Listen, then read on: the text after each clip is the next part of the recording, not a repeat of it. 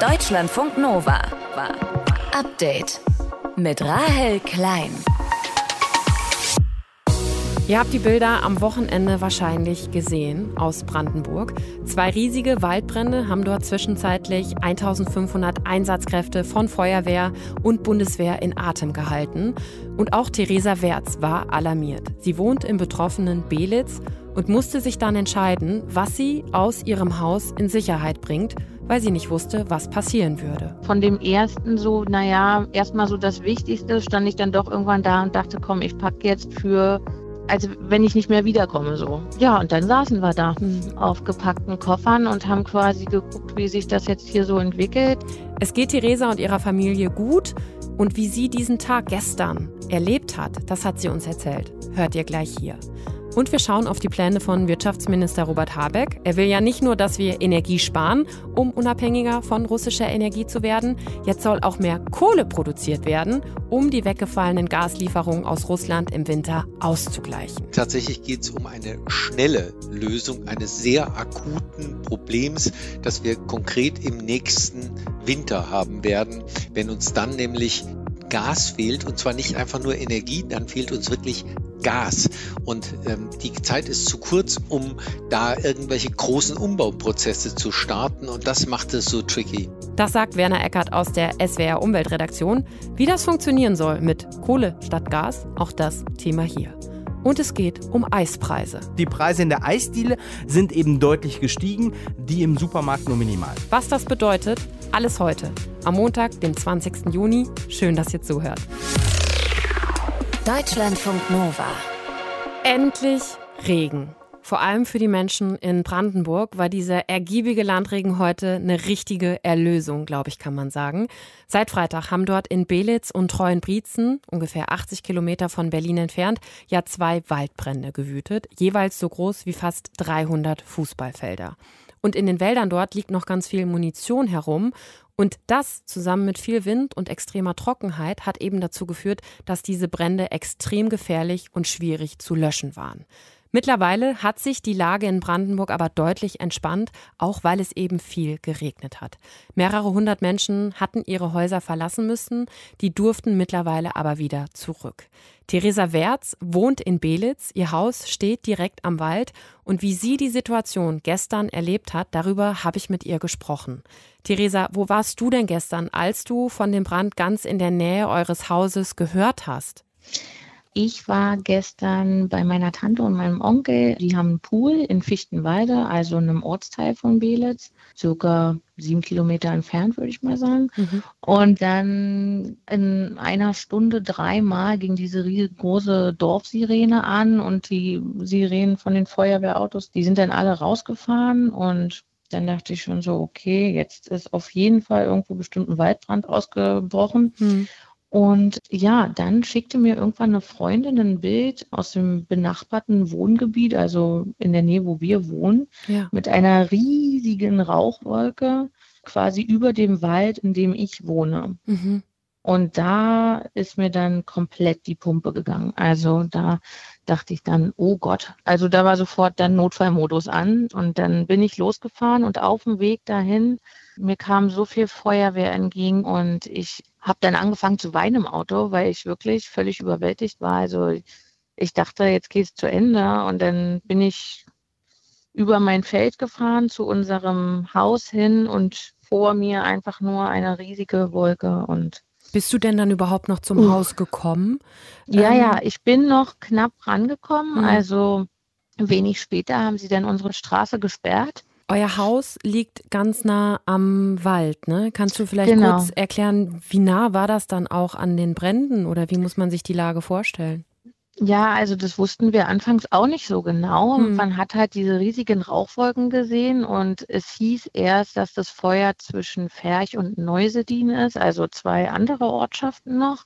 Aber irgendwann, also so nach einer halben Stunde, Stunde, als ich dann da angekommen bin, war dann wirklich die Rauchentwicklung auch so doll und der Himmel wurde immer dunkler. Da dachten wir dann eigentlich schon so, das muss schon näher rangekommen sein. Und dann waren es ja auch schon fast, keine Ahnung, 150 Hektar, die da gebrannt haben. Dann haben wir natürlich alle mit WhatsApp und telefoniert und so. Und ich wohne mit mehreren Menschen auf einem Grundstück. Und mein Mitbewohner, der hat einen Onkel, der dort auch in einer von den dann evakuierten Straßen wohnte. Und der hat dann auch Videos geschickt von den ganzen Einsatzfahrzeugen. Und das ist kein Kilometer Luftlinie von uns so. Hm. Und dazwischen liegt dann quasi noch so eine Bahnschiene nach Berlin und die, würde ich sagen, hat es dann letztendlich für uns gerettet, also und natürlich die Einsatzkräfte. Aber da ist das Feuer nicht übergetreten. Und das war halt so die ganze Zeit die große Frage, ist das Feuer schon über die Schneise? Ja. Weil dann wären es halt noch ein paar hundert Meter gewesen. Mhm. Und es ist halt alles Kiefer. Kiefer-Monokultur komplett ausgetrocknet und du läufst da durch, es knackt, es knistert, die Bäume, die knarren alle. Es ist halt total trocken. Mhm. Und wir wussten halt, wenn das Feuer erstmal so in Sicht ist, dann ist für uns Pumpe wahrscheinlich. Was hast du dann gemacht, als du beim Haus angekommen bist? Wir haben dann erstmal überlegt, was wir jetzt machen, haben dann beschlossen, wir sammeln erstmal alle wichtigen Dokumente und so zusammen. Ich dann nochmal geguckt, Gebäudeversicherung und so, haben wir das?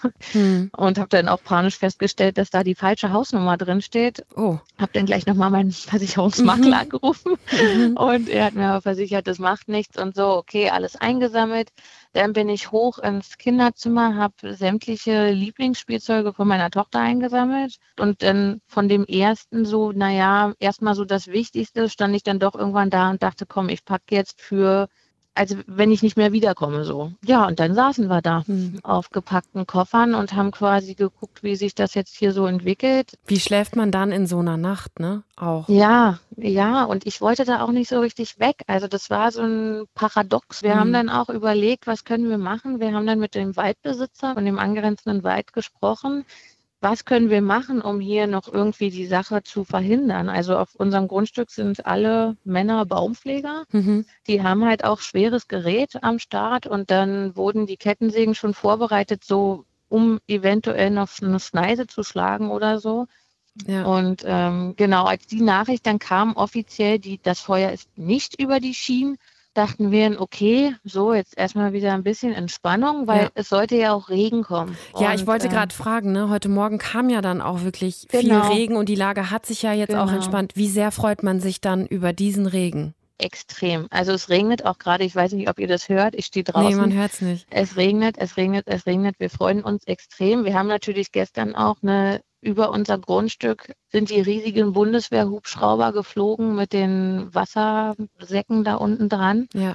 Und wir dachten auch einfach nur, Mensch, das ist doch, das kann doch eigentlich nur so ein kleiner Tropfen hm. auf dem heißen Stein sein. Und ja. ich hoffe, es regnet heute auch noch wie angesagt den ganzen Tag. Aber die Stadt und auch der Landkreis spricht trotzdem noch nicht von Entwarnung, weil es viele Glutnester gibt. Und das heißt, wo der Regen wird das Feuer nicht löschen, sondern die Feuerwehr. Ja, also es wird noch ein paar Tage uns in Beschäftigung halten. Theresa, ich wünsche dir und deiner Familie alles, alles Gute und hoffe, dass da jetzt wirklich weiter sich die Lage entspannt und ihr auch dann ganz bald zurück in euer Haus wieder könnt als ja, Familie. Vielen Dank. Vielen alles Dank. Gute dir. Dankeschön. Deutschlandfunk Nova. Update. Ja, man muss sagen, es ist kompliziert. Frankreich hat ein neues Parlament gewählt. Gestern lief ja die zweite Runde der Parlamentswahlen. Und eine große französische Tageszeitung titelt heute Ingouvernable, unregierbar. Denn niemand hat mehr eine Mehrheit. Wie Regieren für Präsident Emmanuel Macron möglich wäre und was mögliche PartnerInnen sich wünschen würden, darüber habe ich mit Ronja Kempin von der Stiftung Wissenschaft und Politik kurz vor der Sendung gesprochen. Frau Kempin, was ist das für Macron gewesen? Noch eine Ohrfeige oder schon mehr? Also man muss schon sagen, es ist ein Stück weit mehr als eine Ohrfeige, denn eine absolute Mehrheit im Parlament zu verlieren bzw. sie nicht wiedergewinnen zu können, ist schon ein Misstrauensvotum. Mhm. Er hat keine absolute Mehrheit mehr. Wie könnte aber Regieren für ihn als Präsident jetzt auch noch funktionieren?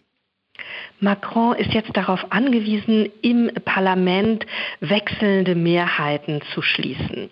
Ich glaube, es gibt eine große Anzahl an Überschneidungen mit der konservativen Partei, die heißt Les Républicains.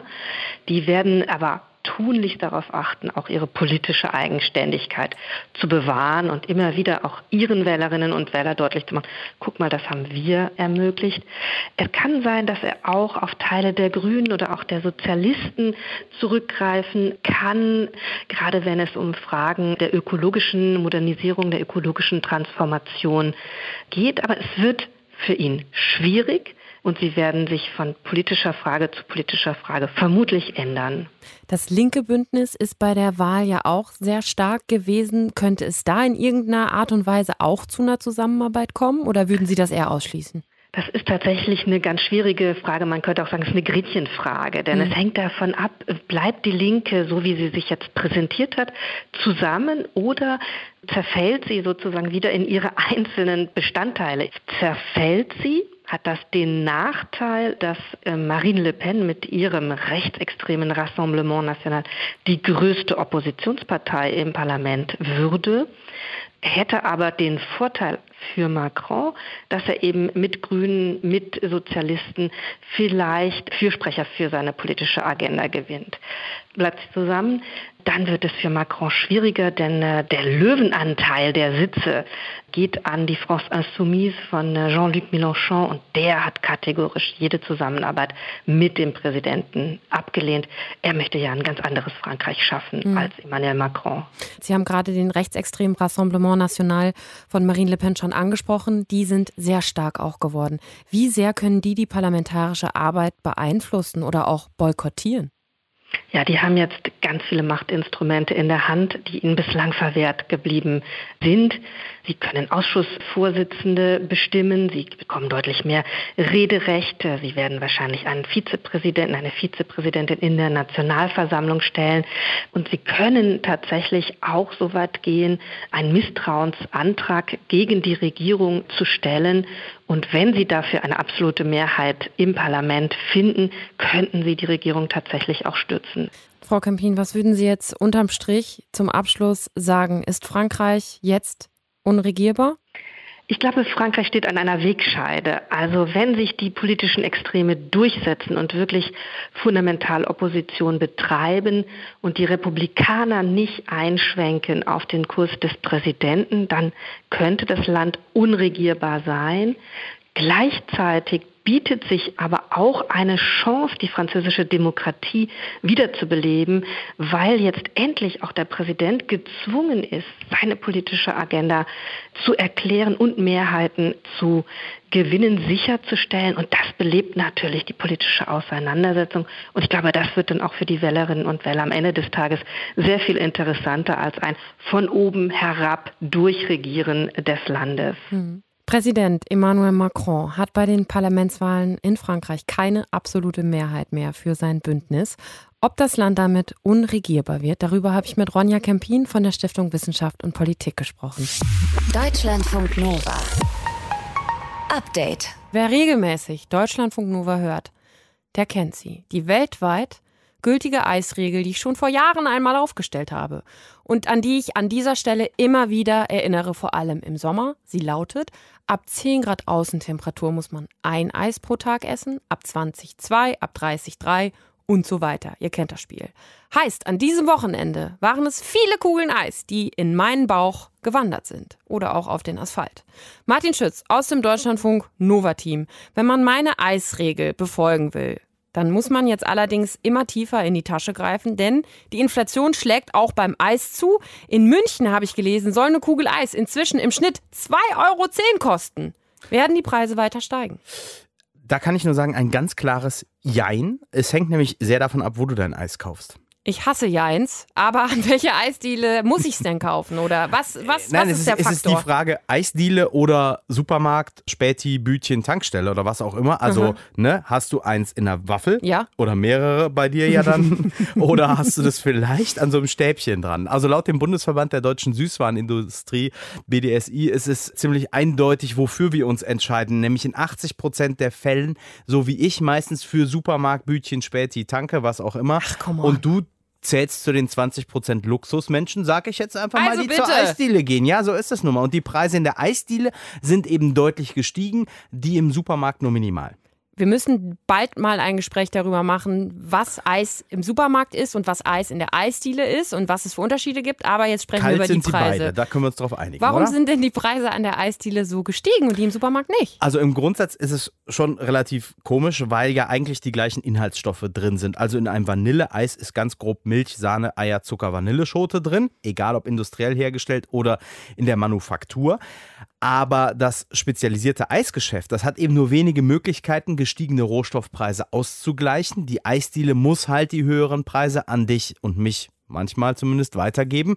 Und für den Handel oder die Supermärkte sieht das ganz anders aus, sagt Ernst Kamerinke. Er ist Geschäftsführer des BDSI und das Eis ist für den Handel sowas wie ein Lockmittel, das der dann teilweise mit sehr niedrigen Preisen anbietet. Und er muss selber eben überlegen, ob er, wenn er denn höhere Erzeugerpreise vom Lieferanten erhält, ob er die dann auch umsetzt an den Kunden.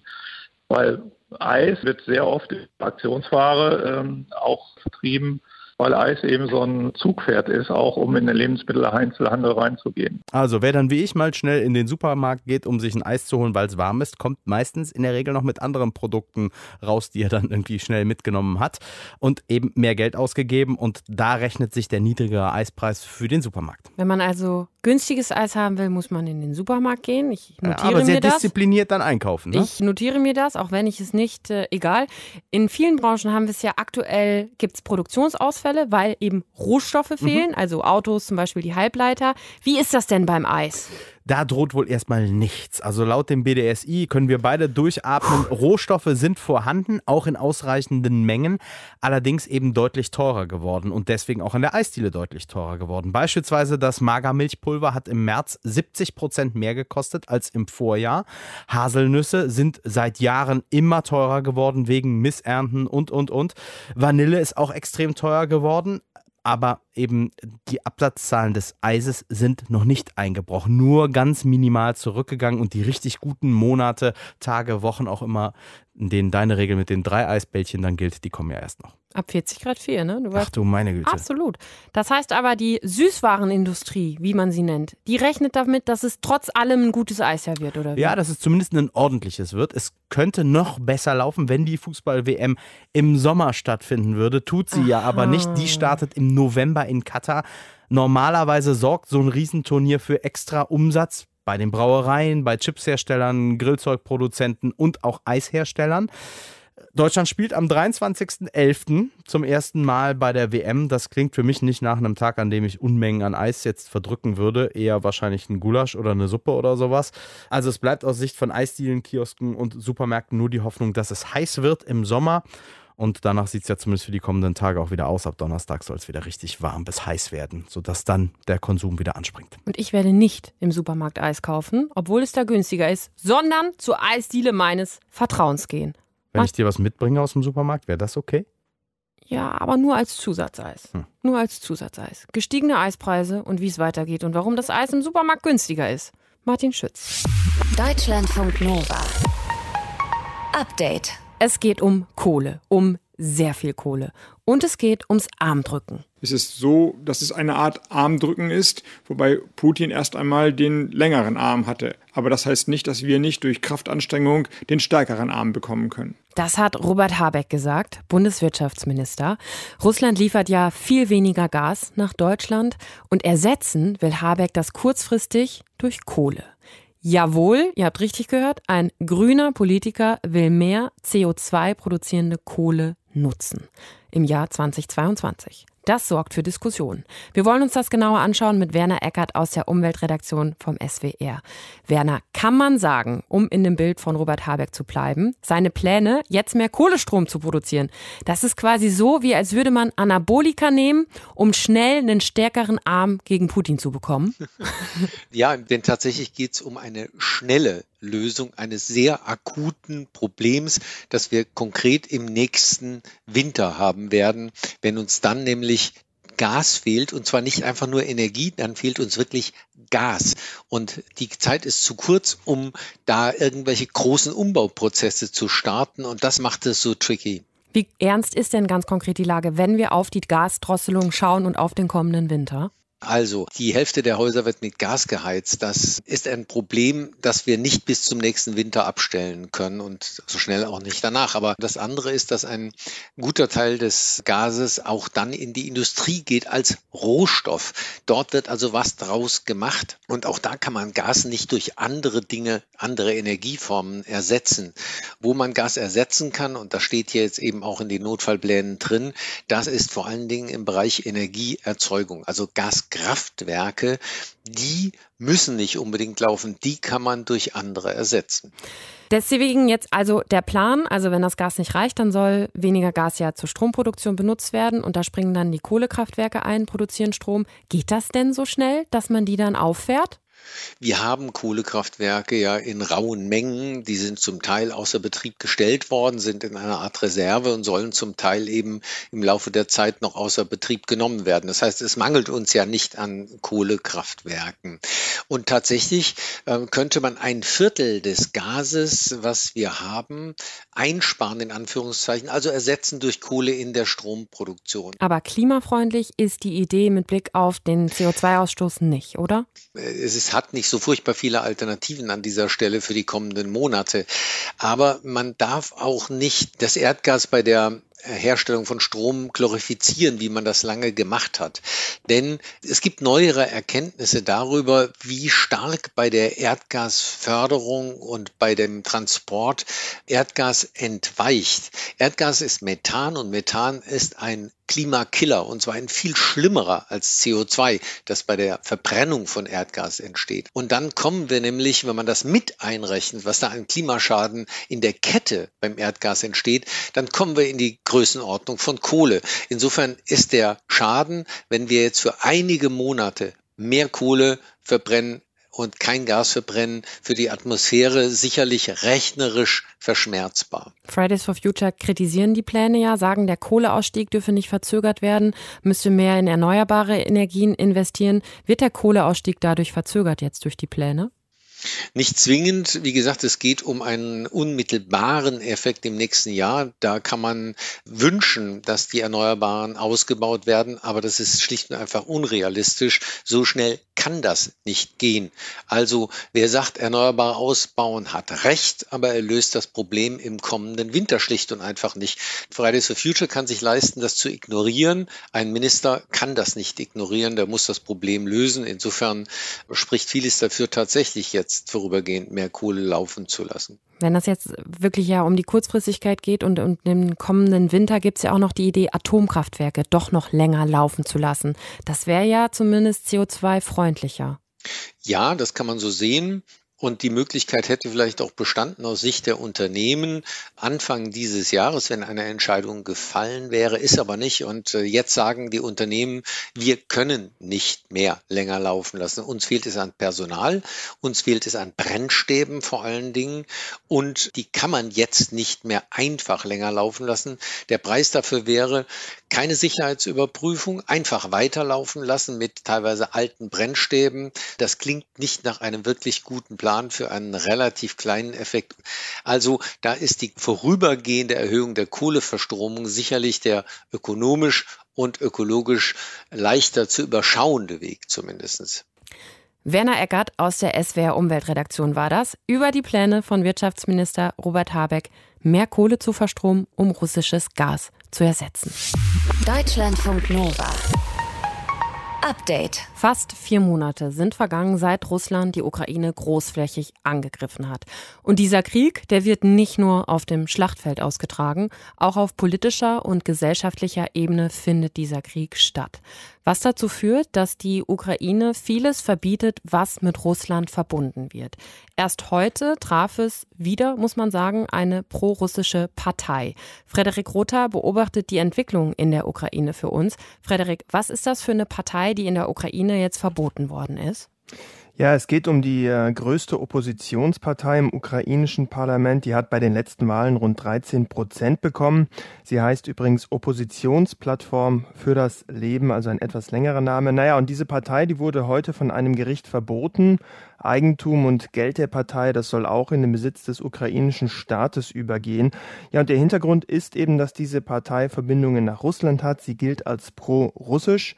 Und solche pro-russischen Parteien, davon gibt es mehrere, die dürfen seit einigen Wochen wegen des russischen Angriffskrieges eben erstmal nicht mehr tätig sein in der Ukraine. Das ist ein Erlass von Volodymyr Zelensky, dem Präsidenten. Ja, und dem folgte jetzt quasi das Gericht. Die Partei nennt das Verbot grundlos. Sie sprach von politischen Motiven und sie kann jetzt Widerspruch einlegen dagegen. Sind prorussische Parteien in der Ukraine denn so ein großes Problem, also dass die auch großen Einfluss nehmen?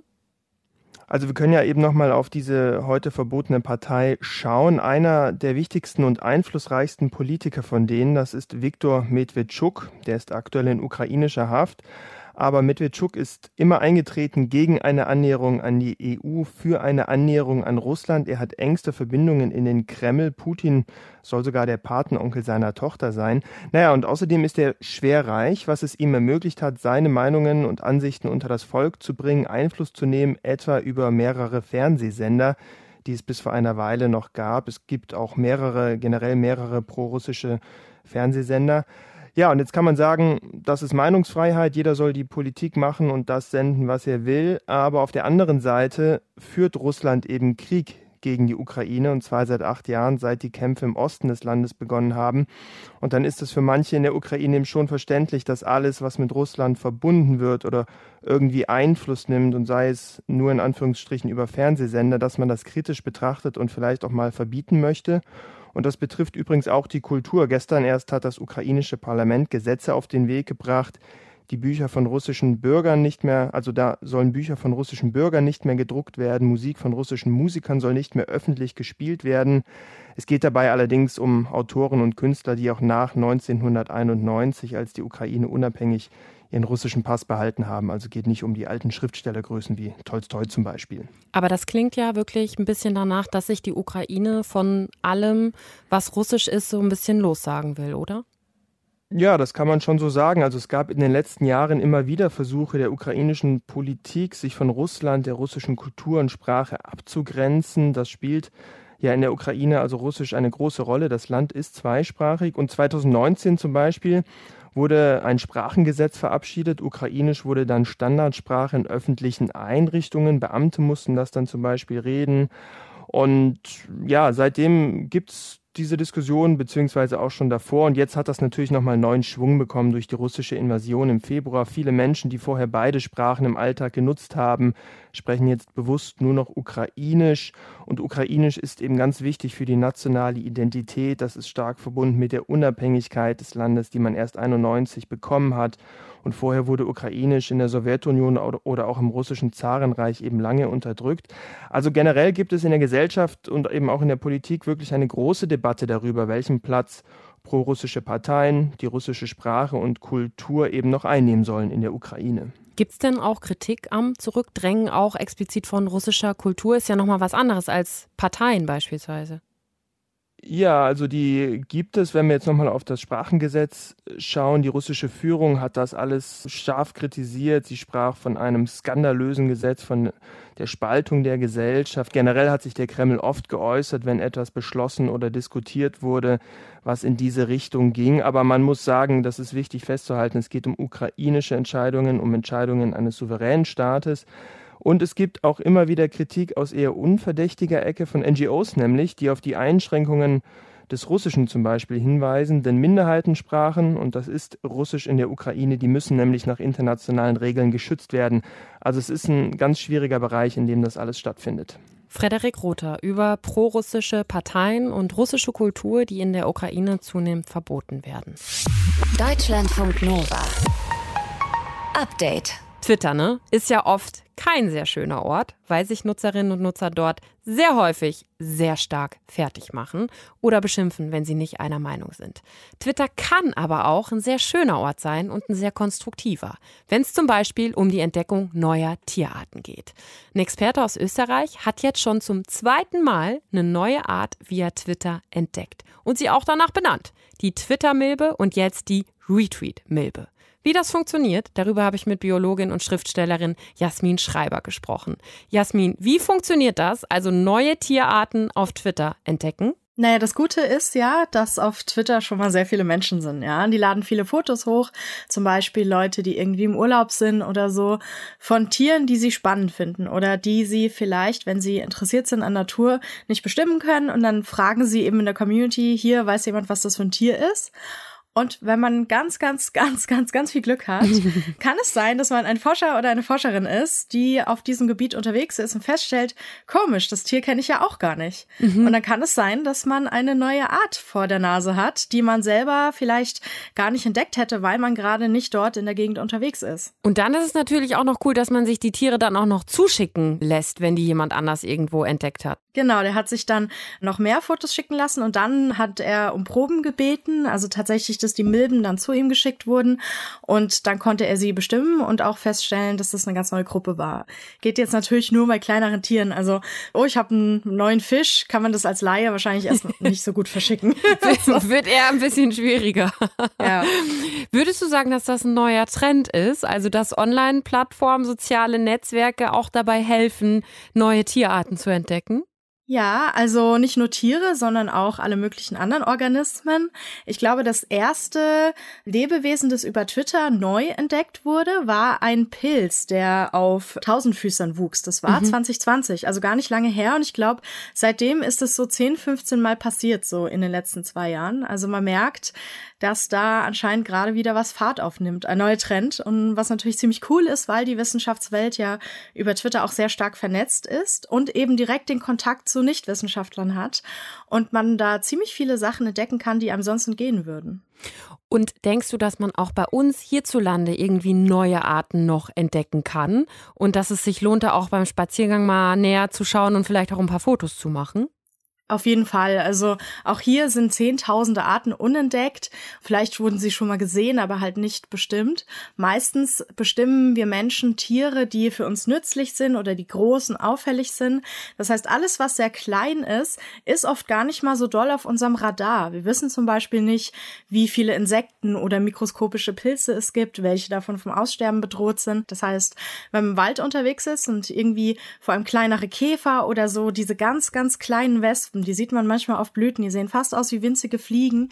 Wenn man davon ein Foto hochlädt, hat man vielleicht auch ein bisschen Glück. Mhm. Jetzt sind wir ja nicht alle irgendwie Biologinnen, Biologen oder Forscher mit einem bestimmten Forscherinnenfeld. Wie kann man denn sonst, wenn man, keine Ahnung, man ist unterwegs, man sieht irgendwie was, was man auch vielleicht nicht direkt kennt und weiß jetzt auch nicht, okay, ist das bekannt oder vielleicht hat man auch mega Glück und entdeckt irgendwie was Neues. Und man hat ja auch, läuft jetzt nicht unbedingt mit einem Bestimmungsbuch immer durch die Gegend. Welche Möglichkeiten habe ich denn dann noch, ja, vielleicht zu bestimmen, was ist das für eine Art? Wie bekannt ist die? Was kann ich da machen? Also, wenn man allein bestimmen will, gibt es da mit dem Smartphone eigentlich ganz gute Möglichkeiten. Es gibt zum Beispiel das Forschungsprojekt, das eine App ist, das heißt Flora Incognita. Mhm. Damit kann man Fotos von Pflanzen machen, die man draußen sieht, dort hochladen und kann sie bestimmen. Und das Coole dabei ist, dass diese Daten gleichzeitig auch Unis zur Verfügung gestellt werden, die dann so ein bisschen Biodiversitätsmonitoring mitmachen können. Das heißt, sie gucken, ach guck mal, da hat jemand in Hamburg hinten am Weiher die und die Pflanze Pflanze entdeckt, wussten wir gar nicht, dass die da wächst. So, mhm. ja, also man hilft also direkt auch der Wissenschaft und erfährt gleichzeitig, was man da gefunden hat. Dann gibt es noch Sachen wie ganz banal Google Lens, was man nutzen kann, wenn man irgendwie ein Tier, eine Pflanze oder irgendwas sieht, gibt oft gut erste Hinweise oder man nutzt eben auch den sozialen Faktor und geht auf Twitter und sagt, hier, schaut mal, ich habe was entdeckt, weiß jemand, was das ist. Und hast dir auch schon mal was zuschicken lassen? Ja. Ja. was denn? Ja, aber das war nichts, was ich nicht kannte, sondern etwas, das ich kannte, wurde mir schon mal geschickt. Ja, aber ich forsche ja gerade nicht richtig. Ich kenne viele Forscherinnen und Forscher, die sich schon mal ab und zu was schicken lassen oder denen ich sogar auch schon mal was geschickt habe. Und was ist dir geschickt worden? Mir wurde eine Ameise geschickt. Jasmin Schreiber, Dankeschön. Vielen Dank. Sehr gerne. Sehr schön. Deutschlandfunk Nova. Update. Immer Montag bis Freitag auf deutschlandfunknova.de und überall, wo es Podcasts gibt. Deutschlandfunk Nova.